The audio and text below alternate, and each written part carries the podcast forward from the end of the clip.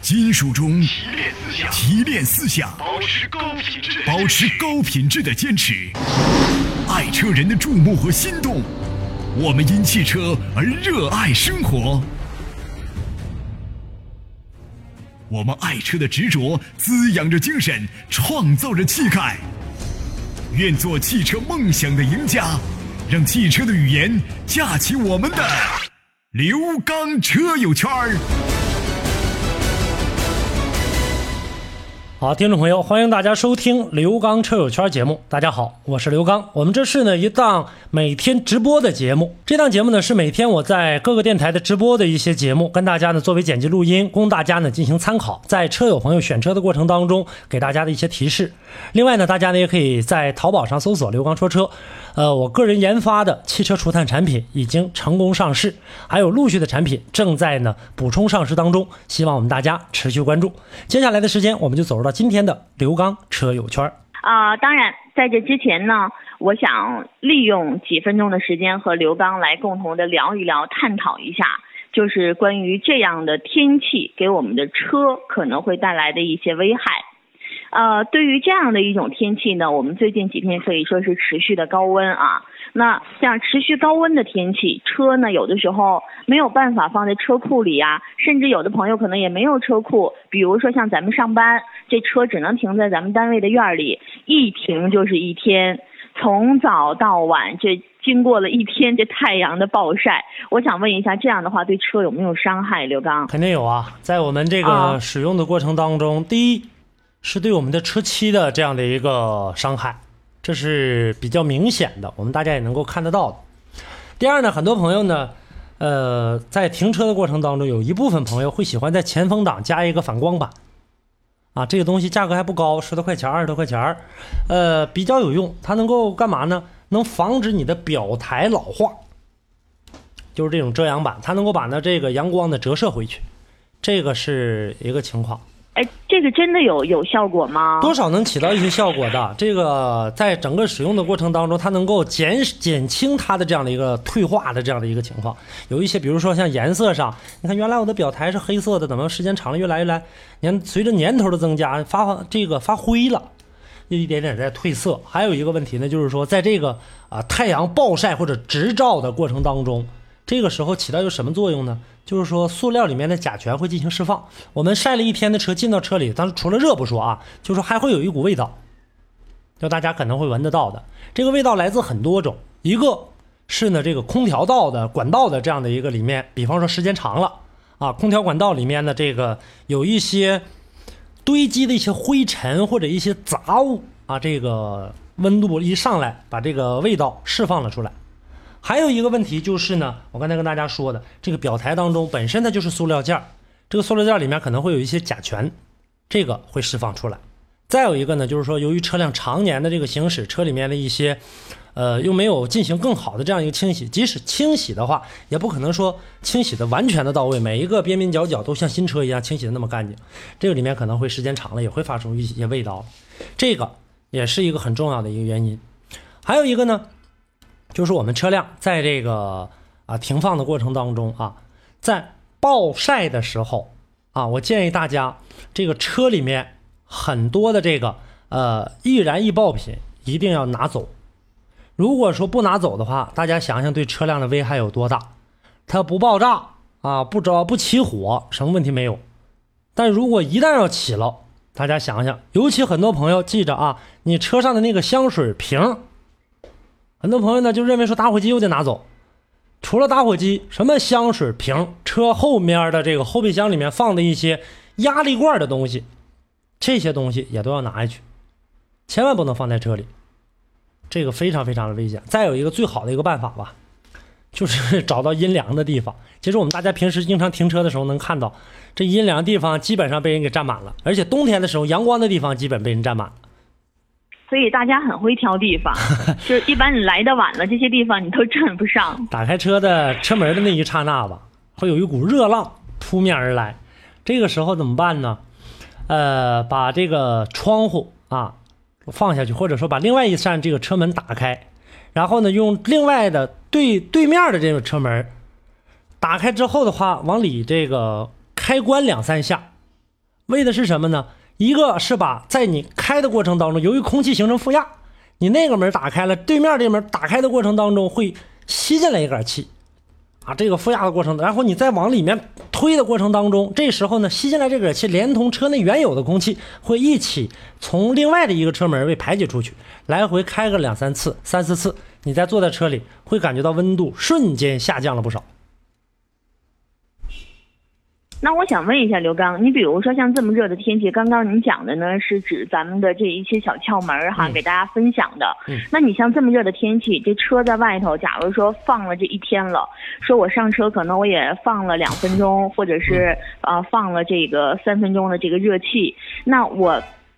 启动车子或者是启动空调的时候，有没有我要注意的？启动空调的是这样的，就是说我们在车辆的这个使用的过程当中，大家车认为热了，我上来马上就把这空调打开。其实任何一位朋友都能感觉到，你车晒了一天，马上打空调，天这个空调凉爽吗？不凉爽，一点都不凉爽。这时候怎么办呢？我们把这个空调该正常呃这个打开打开就正常打开，但是把窗户一定要打开。打开空调的过程当中，开窗大概呢达到两三分钟吧，最少的要两三分钟。这个时候，把呢这个车里面的窗户关上之后，打开你车辆的空调的同时，也要打开你车辆的内循环，让车辆呢能够用更快的、迅速的降温。等这个温度稍稍有所下降了，再切回到外循环，这个时候温度能够下降的更快一些。就是这样的一个方法的话，相对来说能好一点吧。就再热的天儿，想利用这个呃其他的这样的一个辅助的一个设施，怎么做它也是稍稍差一点。但总之有效果比没效果要强。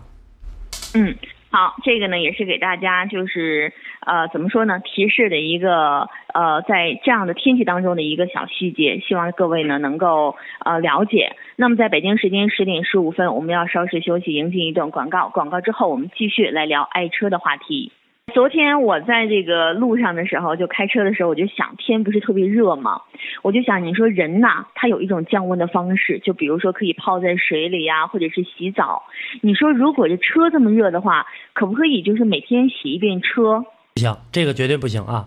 呃，是这样的，大家呢一定要记住，温度啊，当过高的时候，你说这事儿，我还真得跟大家补充一下。温度到非常高的时候，很多朋友认为说这个跟人一样，就像小莫这个想法，一点都不在少数啊。给这个人洗个澡，给车也洗个澡。你车辆啊，在外面它跟人不一样，人的这个体感温度它是随着环境的变化而变化的。车呢虽然也是这样，但是它不能自行调节。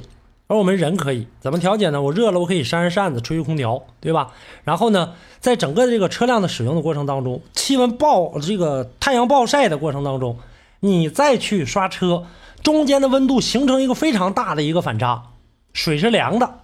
啊，尽管我们摸着这说这水也不是很凉啊，但是它跟这个车可不，它跟这个车漆如果一旦进行这个啊突然之间进行这样的一个一个一个一个接触的话，会造成呢车漆的一个迸裂。啊，所以说在这个过程当中有这样的一个风险，就即使不出现这样的情况，当然很少这样的呃情况发生，但是久而久之你会发现你的车呢褪色非常严重，褪色的这样的一个情况。再有一点呢，就是说呢，我们在这个过程当中说洗车的时候可不可以呢？可以，咱们尽可能的先让这个车凉一下，让这个改变一下它这个环境温度啊，这个是一个情况。还有刷完车了。刷完车之后的话，为什么我们现在很多的这个洗车厂洗完车之后说来出来给你这个再给你找找，对吧？有这样的情况吧？给你找找，把这车上的一些水痕再往下擦一擦，这水珠，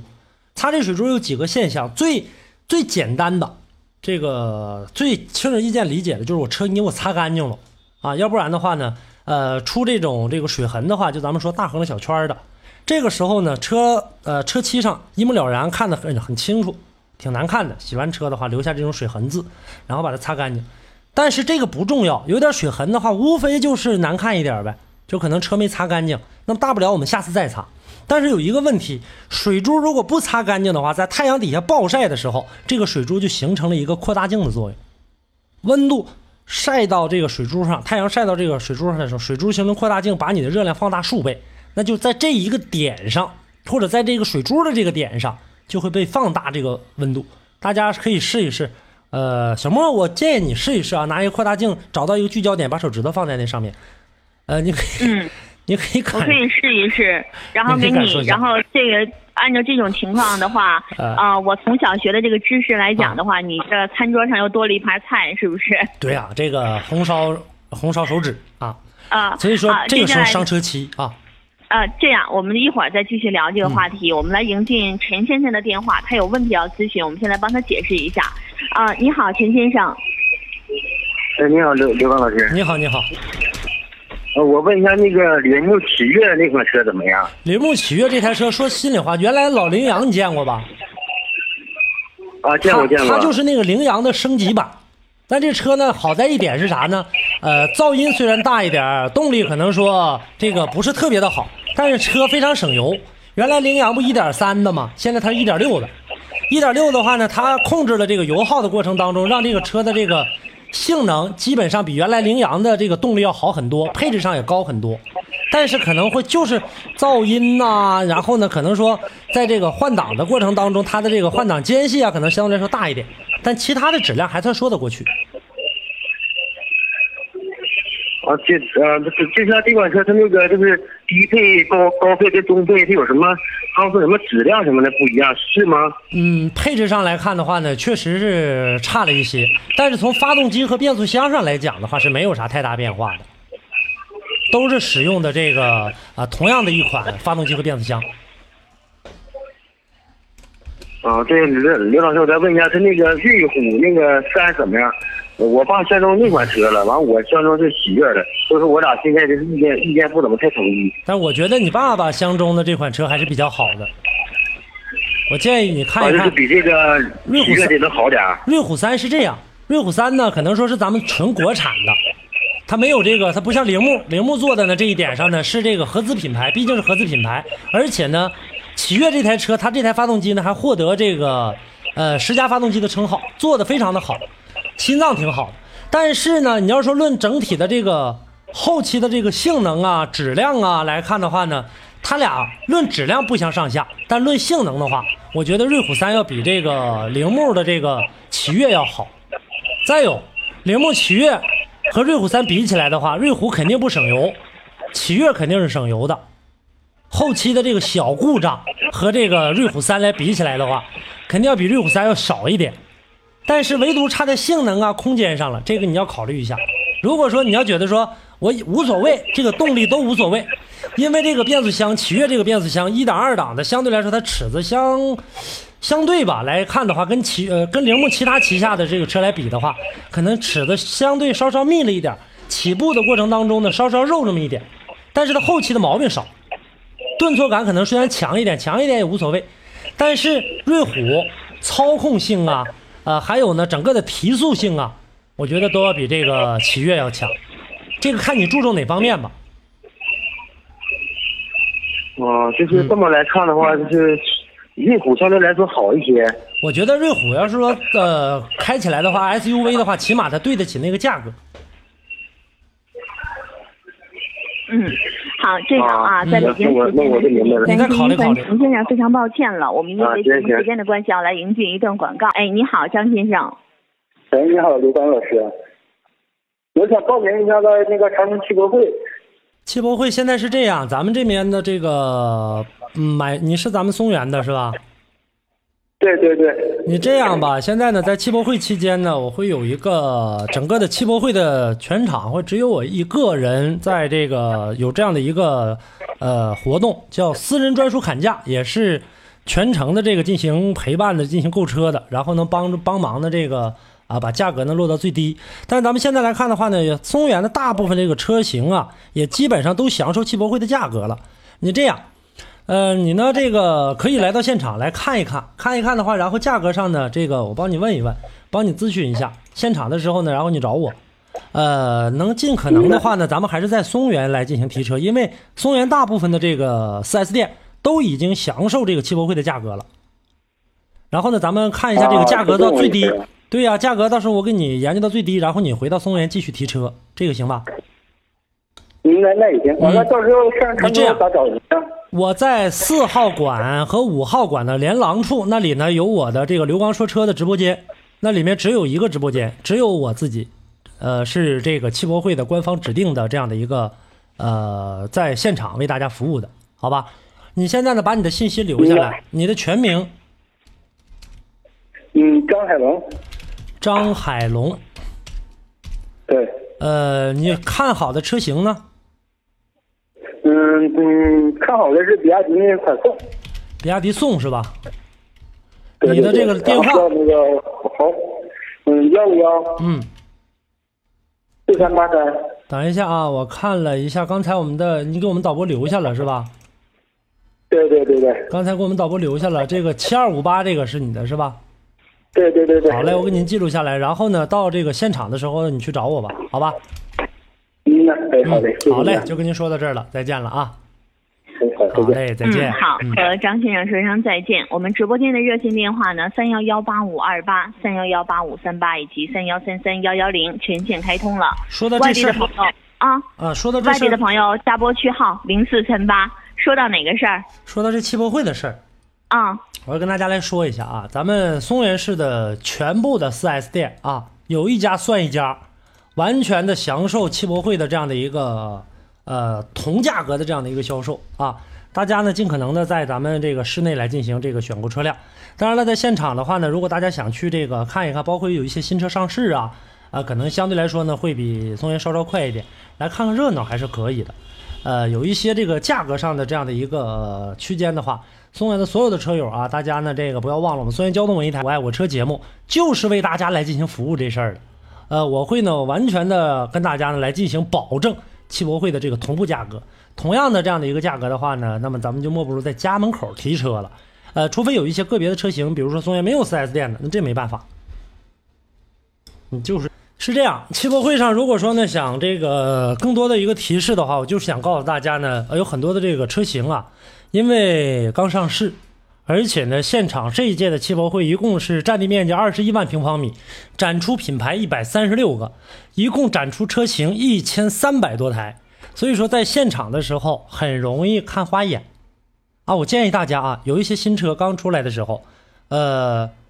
不客气的说，就很多销售顾问。自己都还没弄明白这车的性能呢，拿回来之后的话，可能在最短的时间内进行了一下这个补充这台车的这样的一个知识性能，然后呃，在还不了解的情况下会放大了去说。建议大家啊，这种新上市的车型，有很多朋友说呢，到现场这个去咨询我，有一些车我也需要到现场去进行学习的，啊，马上的这个进行一个非常完善的一个掌握是不可能的，所以说建议大家。不要一时冲昏头脑啊！新车这车非常漂亮，然后这车性能那说的老好了，马上就进行购买出手，啊，这个是绝对绝对的一个，呃，算是一个在我们买车的过程当中的一个毛病啊。如果一旦买回来之后的话，后期出现什么问题的话，这个就麻烦了。所以说，我们大家在买车之前一定要做足功课，而且呢，这些车型有好多都是按照这个，有的是纯粹的新车上市，有的是改款车辆。还有一些朋友呢，习惯于呢用这种呃老眼光去看，比如说捷达。那么大家如果还用老眼光来看现在的捷达的话，那你就大错特错了啊！建议大家这一点上一定要擦亮双眼，呃，理性购车，这是最重要的。嗯，这个是给大家的这样的一个提示啊，希望大家能够理性的这个购车。啊，那么接下来的时间呢，我们也来关注一下我们微信平台，看一看朋友们发来的一些微消息。我们在节目当中呢，也帮来解答一下他们提出的一些问题。啊，微平，嗯、我们的微信平台现在非常的火爆啊。嗯刘刚，这样，我这面来看一下我们的微信平台，你跟我们大家来介绍一下网络的参与方式。好，我们跟大家呢共同来说一下，大家可以关注呢我的个人微信公众平台“刘刚说车”啊，大家可以在这个微信上右啊、右上角有一个加号啊，点击右上角加号添加朋友，然后直接输入“刘刚说车”。第一个呢就是我，而且是我一个头像，大家可以看到。关注之后的话，您不用这个打招呼，咱不用过多寒暄，你直接说问题就行。我会在这个呃抽空跟大家呢来进行回复。另外呢，大家呢也可以呢关注呢这个在手机上呃关注蜻蜓 FM，然后呢找到刘刚说车啊，下载蜻蜓 FM。如果不方便下载的话，或者手机内存不够的话，大家可以在微信公众平台当中可以直接来进行收听啊，这是一个方式。嗯，接下来呢，我们来关注一下微信平台，来看一下新海中心有问题要问了。好，说想问一下刘老师，说自己呢看中了两款车，然后呢，请你帮忙点评一下速腾1.6自动的，零啊速二八手动，然后你看他买哪款合适？呃，是这样，如果说还是想这个，呃，买买这样的这个车型的话，我建议你还是以速腾为主啊。这个零度的这个车呢，确实还算是不错的，而且呢，你在这个整个的这个选择的过程当中，呃，选择这个带 T 的这样的一个车型，动力上肯定会很高一些。呃，二八零的呢，算是这种呃高的这种压缩比的这种车型，它可能动力可能会更好一些。但是吧，嗯，一点四 T 的加上这个双离合的这样的一个性能的话呢，后期如果说要想开个省心的话，那就还是以速腾为主。如果说我要求动力性能、操控性能的话，那可能说零度会更好一些。毕竟是二八零是高功率的，相对来说这个能呃满足你的这样的一个驾驭需求。呃，这个速腾满足不了，这个你考虑考虑吧。我还是建议你速腾为主。好，接下来呢，我们再来关注一下下一位过河小卒说想问一下，如果是朗逸、速腾和英朗这三款车的话，应该怎么选？呃，速腾为主，朗逸和英朗为辅吧，是这样的一个情况。好，接下来再来关注下一位微友说想问一下刘刚，汽博会期间一汽丰田有没有什么团购活动，或者找您是不是还能优惠一些？呃，会的。呃，到现场的过程当中，如果说需要的话，啊、这个到现场去找我就可以了啊，我会帮你这个进行一个沟通和协调。好，再来关注下一位微友，呃，这位朋友说，哎呦，怎么看不到了呢？我们来关注一下啊，他问的问题是，呃，分析一下起亚新 K 三还有 GLS 这款车型的这个性价比，说使用后的故障率有多高，以及售价等方面的评价，谢谢了。是这样的，这台车呢，在刚才呢你介绍的这个过程当中，它就是一台车啊，就是一台车。呃，GLS 这样的一个情况的话呢，它相对来说可能配置上会更高一些，但是从这个发动机和变速箱上没有什么太大的一个变化。而且这个车呢，在后期的这个过程当中，你要问性价比的话，我不觉得它有多高啊。这个车，呃，动力上 GLS 还算好一些吧。但是从后期的这个养护啊、保有量啊、保值这个情况啊，我觉得就不太好了。而且呢，相对来说吧，在操控的这个过程当中的话，嗯，这个车给我个人感觉啊，有这种不是说特别的灵敏啊，就感觉就感觉是有虚位似的，但是还还不是很严重，就是这样的一个情况，不太建议啊。嗯，好，接下来呢，我们再来关注一下，关注一下啊、小财神说，请问一下，艾瑞泽五手动变速箱和自动变速箱是不是都有问题啊？挂档困难有异响，方向盘还跑偏，车外发动机声音还很大。是这样，不能够一概而论的，都有这样的一个毛病。奇瑞在做艾艾瑞泽的过程当中，他把所有的心血都放在里面了。艾瑞泽做的相对还是比较用心的。出现这样的这个问题的话呢，不能说一个没有，但是只能说是，呃，个别的案例，或者说个别案例的基础上再稍稍多那么一点点。但是跟整体来看的话是不存在的，车还是不还算是不错的一台车。好，嗯接下来呢，我们再来关注一下下一位朋友谢先生说：“刘老师你好，我是您的听众，我现在遇到了一个问题，想咨询一下。呃，我呢有一台福特的嘉年华1.5手动挡的，现在呢车子呢在怠速的时候，发动机舱里面会出现哒哒哒的异响，开空调异响更大，但是踩下离合以后呢，异响就消失了。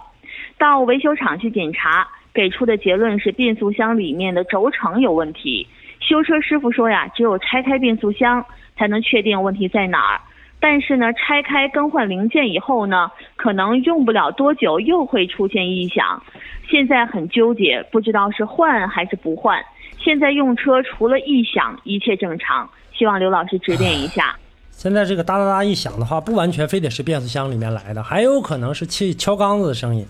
啊，发动机里面来的。当你的离合器踩下去的时候，断开动力的时候，这个时候呢，它的这个功率输出并不是很大，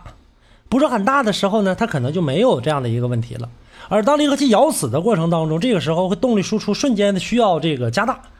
呃，发动机可能说承受的过程当中也有可能存在的这样的一个情况。如果说是变速箱的，确确实实变速箱里面轴承的这样的一个问题的话，那可能可能就得拆变速箱，没谁能钻到变速箱里去修的，这个是没办法。